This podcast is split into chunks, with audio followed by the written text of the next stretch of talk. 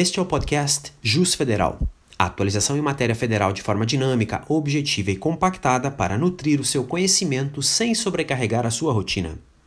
Aqui fala o professor Charles Giacomini e hoje nós vamos tratar sobre um importante precedente do STJ em matéria tributária decidido sobre o rito dos recursos repetitivos. O artigo 46 do Código Tributário estabelece o fato gerador do IPI, Imposto sobre Produtos Industrializados. O inciso 1 diz que é fato gerador do IPI o desembaraço aduaneiro de mercadoria. Portanto, quando uma mercadoria provém do exterior, quando é importada, ela deverá passar pelo desembaraço aduaneiro e sofrer a incidência, entre outros tributos, do IPI. Uma vez desembaraçada, a mercadoria é transportada até o estabelecimento comercial do comprador.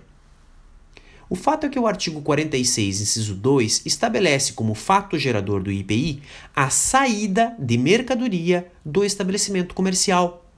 Portanto, a pergunta que fica é: se uma mercadoria foi importada e então já tributada no desembaraço aduaneiro, deverá ela sofrer uma segunda tributação por ocasião da saída do estabelecimento comercial, na ocasião da revenda?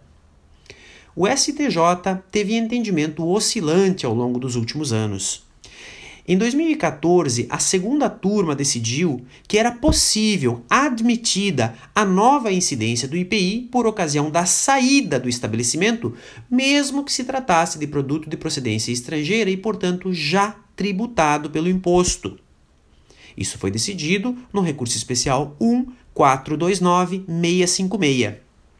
No mesmo ano de 2014, a primeira turma do STJ tinha entendimento diverso, no sentido de não ser possível essa segunda tributação, ressalvada a existência de processo industrial entre o desembaraço aduaneiro e a revenda da mercadoria.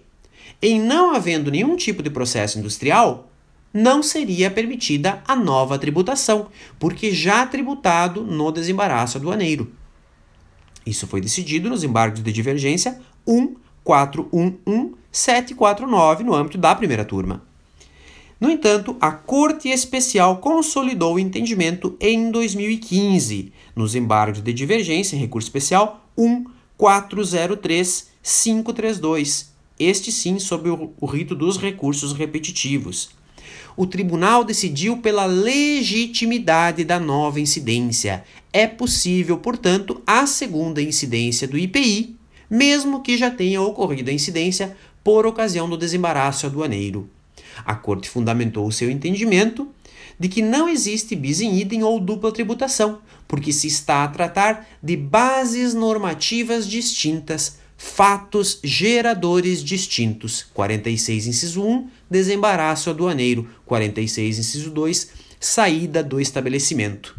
A Corte também destacou que as bases de cálculo são distintas. No primeiro caso, do desembaraço aduaneiro, é o preço de compra, o valor aduaneiro da mercadoria.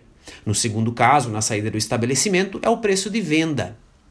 Vale relembrar que o imposto sobre produtos industrializados é protegido pelo princípio da não cumulatividade. Portanto, o contribuinte terá direito de se creditar dos valores já recolhidos na primeira operação quando tiver que recolher na segunda tributação.